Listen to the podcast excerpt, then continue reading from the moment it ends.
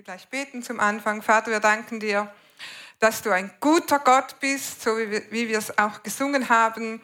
Wir vertrauen dir, deiner Güte, wir vertrauen deinem Wort, dass dein Wort Wahrheit ist und dass dein Wort, wenn wir die Wahrheit erkennen, sie uns freisetzen wird und ich bete jetzt um ganz viel Freisetzung in unseren Herzen, in unserem Denken, dass wir einfach durch dein Wort immer mehr verändert und immer freier werden. Und ich bete für offene Herzensaugen und offene Herzensohren für jeden Zuhörer. In Jesu Namen. Amen. Wir machen weiter mit unserer Serie. Es geht um Lebe deine Bestimmung und um unsere Bestimmung zu leben müssen wir viele Tests bestehen. Ähm, sozusagen, wir müssen TÜV geprüft sein für den Dienst. Äh, wenn du ein neues Auto kaufst, dann vertraust du wahrscheinlich auch darauf, dass dieses Auto TÜV geprüft ist. Stimmt's? Weil du möchtest, dass dieses Auto auch, wenn du eine scharfe Kurve nimmst, dass das Auto, äh, wie sagt man, dass es nicht kippt, sozusagen. Wer von euch hat schon mal vom Elchtest gehört? Ja, einige von euch haben schon mal gehört, dieses Wort Elchtest. Da habe ich ein, ein kleines Bild mitgebracht. Also wenn der TÜV dann keine gute Arbeit macht, dann sieht das ungefähr so aus. Gott möchte, dass wenn er uns Dinge anvertraut, wenn wir unsere Bestimmung leben, möchte er, dass wir TÜV geprüft sind. Das heißt, unser Charakter wird geprüft. Ähm, wir haben zur Grundlage dieser Serie ähm, gibt es auch ein Buch von Robert, äh, wie heißt er? Robert Morris. Robert Morris. Äh, und das Buch heißt From Dream to Destiny. Also vom Traum eben zu deiner Bestimmung, zu deiner Berufung.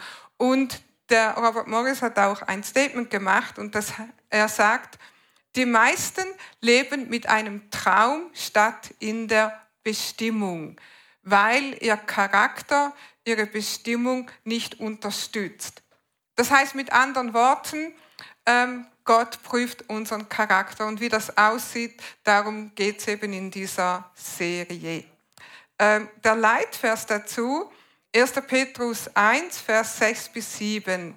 Da heißt es, deshalb jubelt ihr voller Freude, obwohl ihr jetzt für eine Weile den unterschiedlichsten Prüfungen ausgesetzt seid und manches Schwere durchmacht.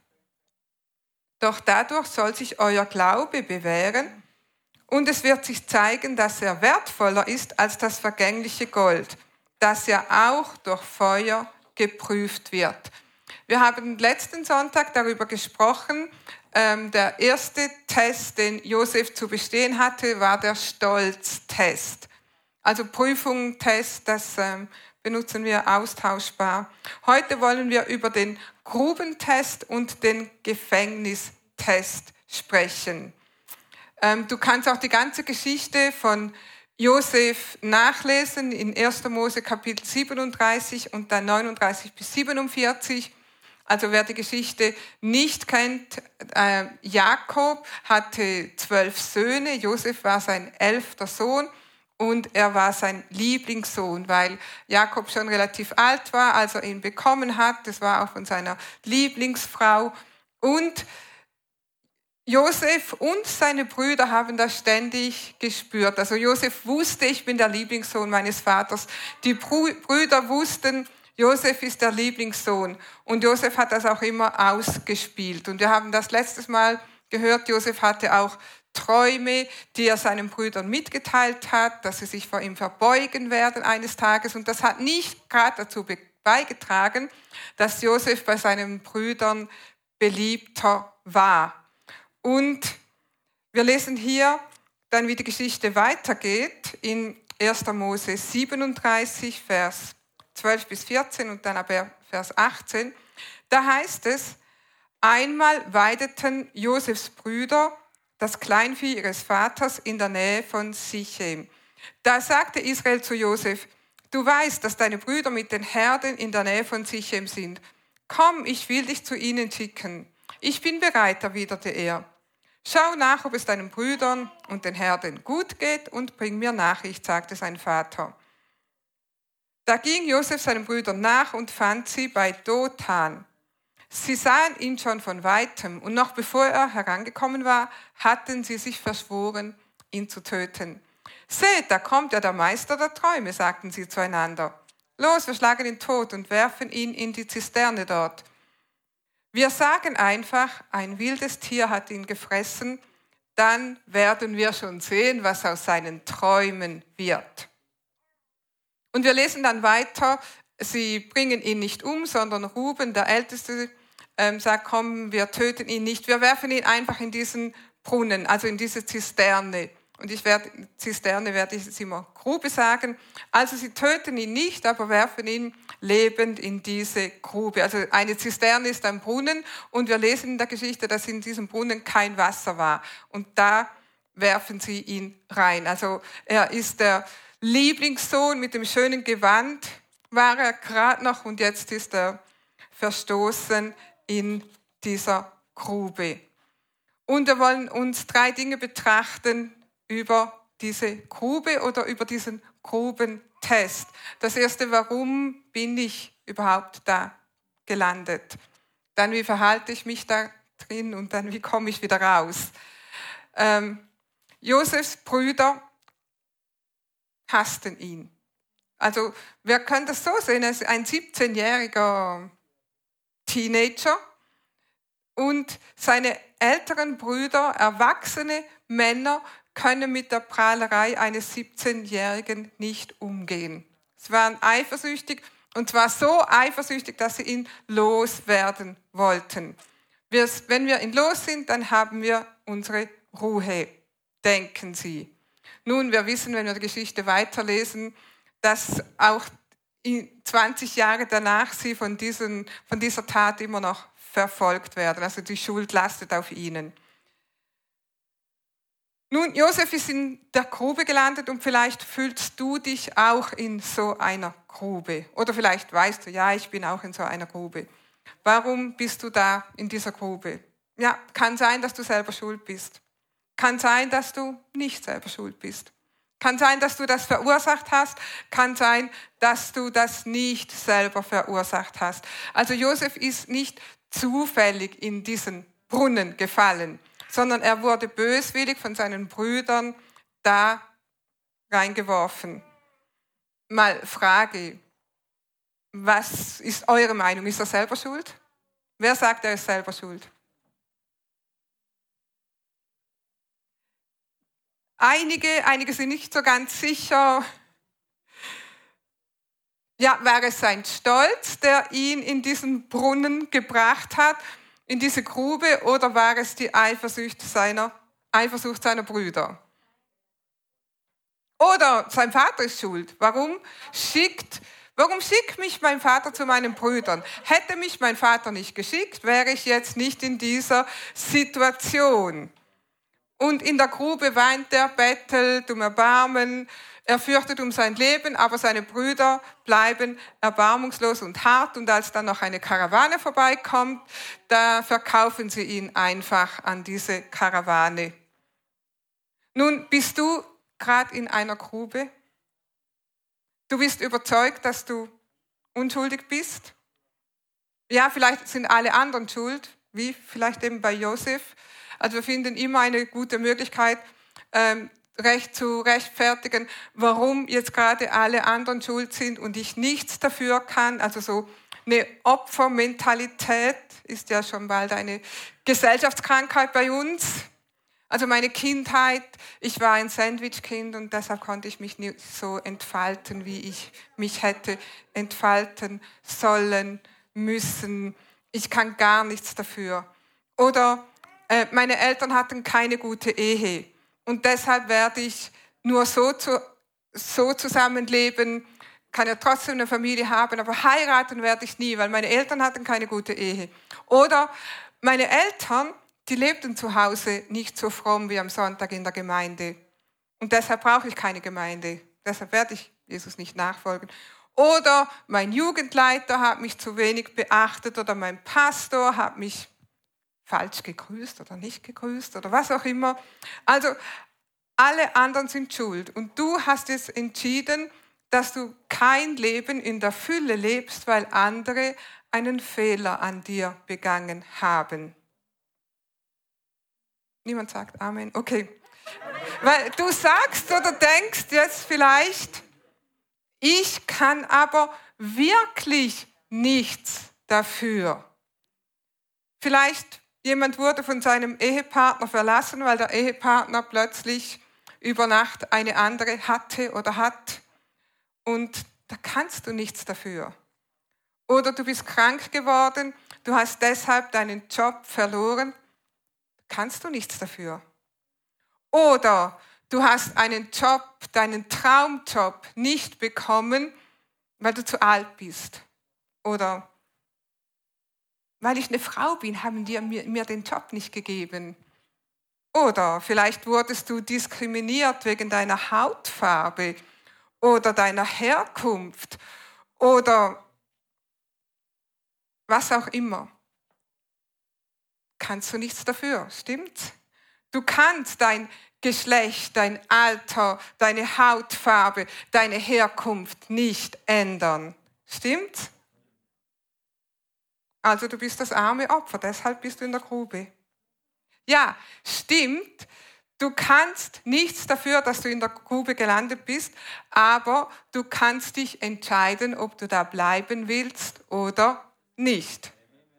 Das heißt, nicht die Aktion oder nicht die Tat der anderen ist wirklich entscheidend, sondern deine Reaktion. Also nicht, was andere gemacht haben. Du kannst die Taten anderer nicht rückgängig machen, aber du kannst immer entscheiden, wie du reagierst. Jeder ist verantwortlich für sein eigenes Tun. Ich habe mal vor vielen Jahren einen Ausspruch gelesen und das möchte ich euch auch gerne weitergeben, weil an, der hat mich immer und immer wieder begleitet und an dem halte ich mich immer und immer wieder oder nimm das sozusagen als Maßstab.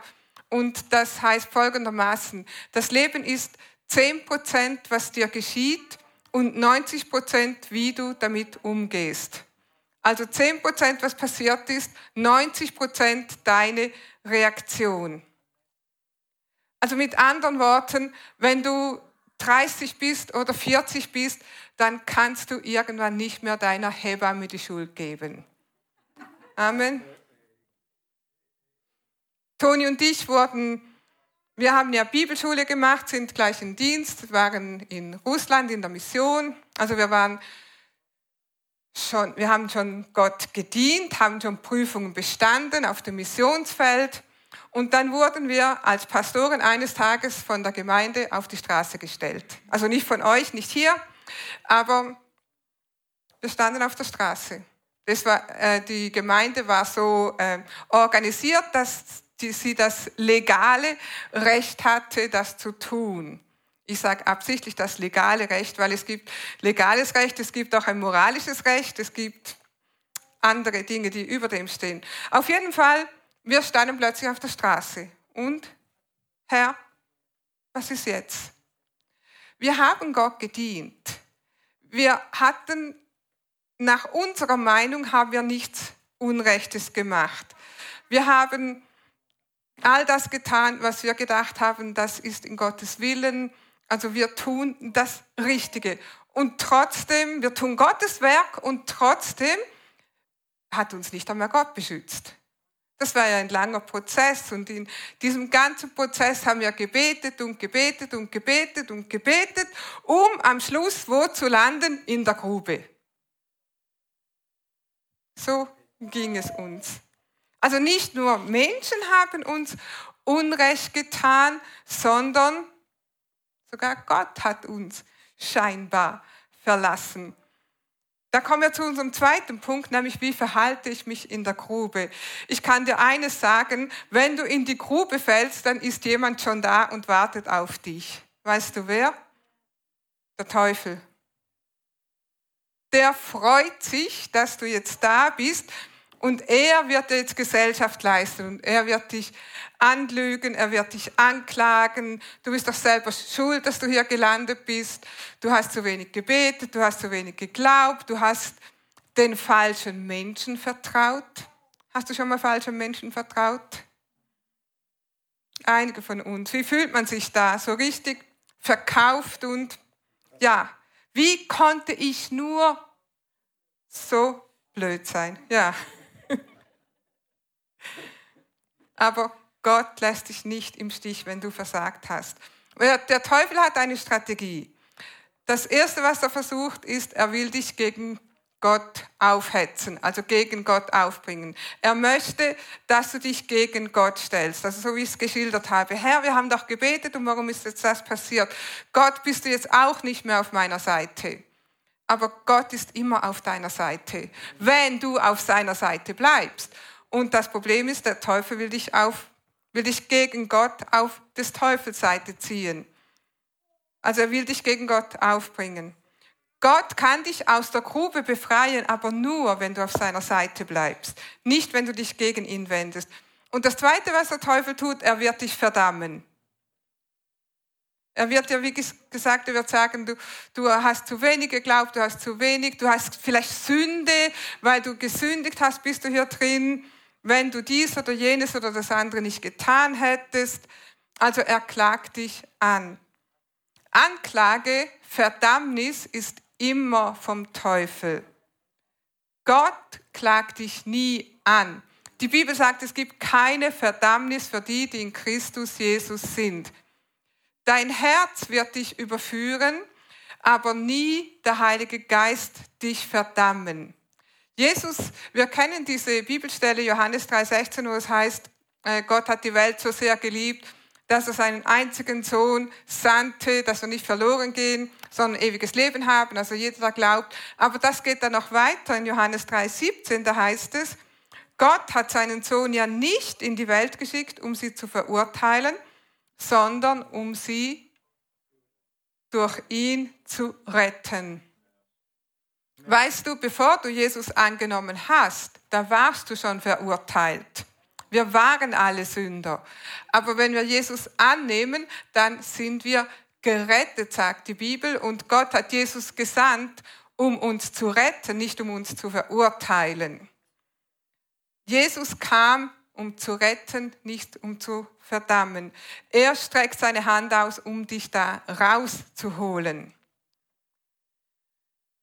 Nun, einige von euch waren sich nicht so sicher, ähm, war es Josefs Schuld, war es nicht seine Schuld. Ähm, ich persönlich denke, er hat das auch mit verschuldet, dass er da gelandet ist durch sein Tun. Ähm, aber wir könnten mal das so sehen. Josef ist da ganz sicher da drin in dieser Grube gelandet durch sein falsches Verhalten. Hätte er nicht so angegeben, hätte er seine Brüder nicht ständig ver, ver, verpetzt und so weiter. Also durch sein falsches Verhalten ist er in dieser Grube, in dieser Zisterne gelandet. Aber wenn du mal ein bisschen den Film vordrehst, ähm, später landet Josef im Gefängnis. Nicht durch sein falsches Verhalten, sondern durch sein richtiges Verhalten. Ich kann da nicht mehr viel darüber sagen, weil das ist Thema vom nächsten Sonntag. Aber im Gefängnis landet Josef, weil er das Richtige getan hat. Und dieses Gefängnis dauerte dann nicht nur ein paar Stunden, sondern viele Jahre. Also was will ich damit sagen? Wenn Gott uns prüft, wenn unser Charakter getestet wird, dann ist es nicht immer, die Stufe habe ich jetzt bestanden, jetzt geht es auf die nächste, die habe ich bestanden, jetzt geht es auf die nächste und es wird immer besser. Sondern Josef kam von der Grube in den Palast des Potiphars. In diesem Palast hat er wahrscheinlich nicht nur ein schönes Gewand, sondern vielleicht zehn schöne Gewänder oder hundert schöne Gewänder. Und es wurde ihm alles anvertraut. Also er hatte da die Gunst seines ähm, Meisters oder seines Besitzers. Es ging ihm da wieder gut. Und wir könnten jetzt denken, okay, da war es jetzt gut und jetzt wird es noch besser. Aber dann fällt er noch tiefer und kommt ins Gefängnis. Und wie geht es ihm im Gefängnis? Der Gefängniswärter vertraut ihm wieder alles an, weil Josef hat eine Gabe, er hat einen Traum, Gott hat ihm eine Gabe dazu gegeben, nämlich die Gabe der Verwalterschaft. Und die lebt er im Haus des Potiphars aus und deshalb wird ihm alles anvertraut. Dann kommt er ins Gefängnis und es heißt auch hier, Gottes Gunst war auf ihm und der Gefängniswärter vertraute ihm wieder alles an und wieder wird hier seine Gabe ähm, benutzt und gefördert oder auch geprüft. Die Gabe, die Gott später benutzte, um Tausende und Hunderttausende, wenn nicht Millionen von Menschen zu retten. Aber die Tests, wie gesagt, waren eben nicht so immer besser, sondern du weißt es nicht. Was du wissen musst, ist, bestehe die Tests. Wir haben gelesen in, im 1. Petrus, wir sind unterschiedlichsten Prüfungen ausgesetzt. Wir müssen manches Schwere ertragen. Aber in Petrus haben wir auch gelesen, wir werden geläutert wie Gold. Also unser, dass unser Glaube immer kostbarer wird. Wenn du in einem Test bist, dann wisse einfach, Gott will dir etwas anvertrauen. Gott will, dass du deine Bestimmung lebst. Deshalb bleib dran und besteh den Test. Nun, wie komme ich wieder aus der Grube raus, wenn ich da drin bin? Weil wenn du da drin bist, dann entscheidest du, ob du drinnen bleibst oder ob du rauskommst. Wenn du drinnen bleibst, wie bleibst du drin? Indem, dass du in Selbstmitleid verharrst, in Groll verharrst, die sind schuld, die haben an mir gefehlt, die haben dies oder jenes gemacht, Bitterkeit, Anklage und Unvergebung. Dann bleibst du da drin ohne den Segen Gottes. Oder du entscheidest dich eben, auf Gottes Seite zu sein, auf Gottes Seite zu bleiben, seine Gegenwart zu suchen, indem du einfach Gott dankst, so wie wir es gesungen haben, du bist ein guter Vater. Wir singen das nicht nur, wenn es uns gut geht, wir singen das auch, wenn wir in keinen guten Umständen sind, weil Gott ist immer gut. Amen. Und dann entscheide dich und nimm vielleicht Psalm 103 und sag, lobe den Herrn meine Seele, vergiss nicht, was er dir Gutes getan hat, der dir alle deine Schuld vergibt, der all deine Gebrechen heilt, der dich vom Verderben erlöst hat und immer wieder erlösen wird.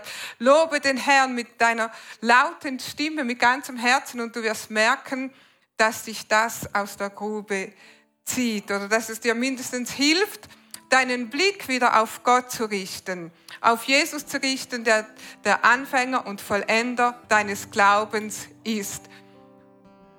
Und der nächste Schritt oder wie du da rauskommst, ist für alle immer derselbe, nämlich es geht nur über das Kreuz. Was meine ich damit? Ob du selbst verschuldet in dieser Grube bist oder ob du nicht selbst verschuldet da gelandet bist, komm ans Kreuz. Ans Kreuz kommen bedeutet, geh dahin, wo Jesus für jede Sünde gestorben ist. Geh dahin, wo Vergebung ist, wo Jesus dir alles vergibt und vergeben hat und wo du auch den anderen vergibst, die an dir ge gefehlt haben. In Matthäus 6, Vers 12, da lesen wir, und vergib uns unsere Schuld. Auch wir haben denen vergeben, die an uns schuldig geworden sind. Also Jesus vergibt dir alle Schuld. Bekenne deinen Groll, deine Bitterkeit, deine Unvergebung und dann vergib denen, die Unrecht an dir getan haben. Und Vergebung, das bedeutet, dass du sagst, Gott, ich gebe sie in deine Hand. Ich löse mich von diesem Groll von dem, was ich, was ich gegen diese Personen habe. Ich löse mich davon, ich gebe es in deine Hand. Ich entscheide mich, dass ich nicht mehr mein Leben von diesen Menschen oder von dem, was, wir, was mir angetan wurde, definieren lasse. Also ich entscheide mich, dieses Gefängnis der Unvergebung zu verlassen. Und das gilt auch, wenn du einen Groll hattest gegen Gott. Entscheide dich, dieses Gefängnis zu verlassen. Und wenn du das getan hast und wenn du das mit ganzem Herzen gebetet hast, und wir werden am Schluss des Gottesdienstes oder am Schluss der Predigt auch die Gelegenheit haben, wenn du sagst, ich bin in einer Grube und ich weiß, ich muss das tun, werden wir Gelegenheit haben, das gemeinsam zu tun.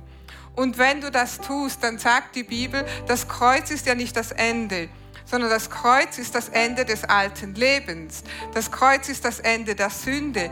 Und wenn du hier das Kreuz am Kreuz warst, dann kommt jetzt das Auferstehungsleben.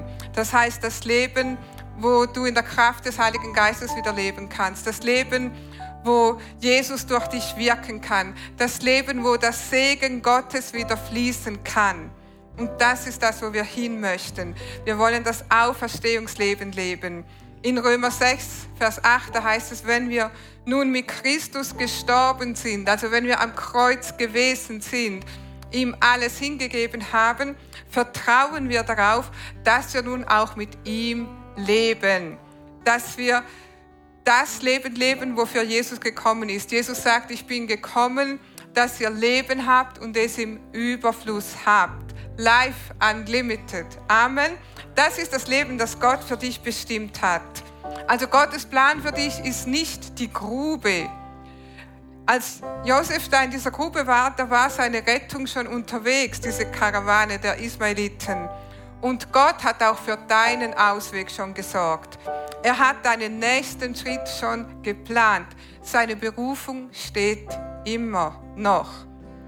Und auch für dich gilt, als Josua das Land Israel einnehmen sollte, da hat Gott ihn ermutigt und er hat gesagt, ich habe euch das Land schon gegeben, nun nimm es ein. Und in Josua 1,5, da lesen wir, dein Leben lang wird sich kein Feind gegen dich behaupten können. So wie ich mit Mose, so wie ich Mose beistand, werde ich auch dir beistehen. Ich werde dich nie im Stich lassen, dich niemals vergessen egal wo du dich befindest. Das ist die Zusage Gottes an dich. Er wird dich nie im Stich lassen, er wird dich nie vergessen. Und wir haben auch gelesen, dein Leben lang kann niemand vor dir bestehen oder sich gegen dich wenden. Also kein Mensch kann, gegen, kann dir widerstehen. Kein Mensch kann verhindern, dass du deine Bestimmung lebst. Kein Mensch kann verhindern, dass du deine Berufung lebst. Kein Mensch kann verhindern, dass die Pläne Gottes für dein Leben zustande kommen. Kein Mensch außer einer einzigen Person. Weißt du, wer das ist? Du selber. Und deshalb möchte ich dich ermutigen, entscheide dich, Gottes Bestimmung zu leben. Wenn du in der Grube bist, dann entscheide dich, da nicht zu bleiben. Dann entscheide dich, zum Kreuz zu kommen. Entscheide dich ganz neu, Gott zu vertrauen. Lass uns das gerade jetzt tun. Ich möchte zwei Aufrufe machen. Lass uns mal aufstehen. Vielleicht bist du hier und du sagst, ich habe noch nie mein Leben wirklich Jesus anvertraut. Ich weiß nicht, ob Jesus mein Retter ist oder nicht. Ich habe mich nie entschieden, den Plan Gottes für mein Leben zu leben. Und der erste Schritt dazu ist, dass du dein Leben Jesus anvertraust. Das heißt, der erste Schritt ist, dass du errettet wirst. Und die Bibel sagt, wir werden errettet, wenn wir mit unserem Herzen glauben, dass Jesus von den Toten auferstanden ist und wenn wir ihn, Jesus, mit unserem Mund als Herrn bekennen. Und wenn du diese Entscheidung noch nie getroffen hast und du möchtest die gerade heute tun, du möchtest dich heute entscheiden, ja, ich will mein Leben Jesus anvertrauen, dann kannst du das mit einem einfachen Gebet tun. Und wir werden das gleich zusammen beten. Und wenn du das von ganzem Herzen betest, dann sagt die Bibel, dann bist du ein Kind Gottes. Lass uns das einfach zusammen beten. Und wenn du das das erste Mal betest, bete einfach das von ganzem Herzen mit. Wir sehen das gleich am Bildschirm. Dann können wir zusammen beten sage oder lass uns zusammen beten. Jesus, ich danke dir, dass du für mich zur Vergebung meiner Sünden am Kreuz gestorben bist. Ich glaube, dass du von den Toten auferstanden bist. Ich nehme dich heute als meinen Erlöser an und bekenne, Jesus, du bist mein Herr. Ich danke dir für mein neues Leben. Und wenn du diese Entscheidung, Amen, wenn du diese Entscheidung das allererste Mal getroffen hast, dann komm nach auf uns zu und sprich mit uns und dann können wir dir auch zeigen, was deine nächsten Schritte sind. Wenn du hier bist, lass uns mal alle Augen schließen. Nur ich werde schauen. Wenn du sagst, ja, ich bin in der Grube und ich möchte da rauskommen, äh, dann möchte ich gerne mit dir beten. Dann zeig das einfach mit einem Handzeichen wenn du gerade in so einer Grube bist. Dann zeig das einfach, ja, ich sehe die Hände. Ihr könnt sie wieder runternehmen und wir werden, ich, wir werden miteinander beten. Ihr dürft eure Hände wieder runternehmen. Ich werde euch etwas vorbeten und ihr könnt einfach mir nachsprechen und dann werde ich nachher für dich beten. Sag, Vater, ich komme zu dir in Jesu Namen.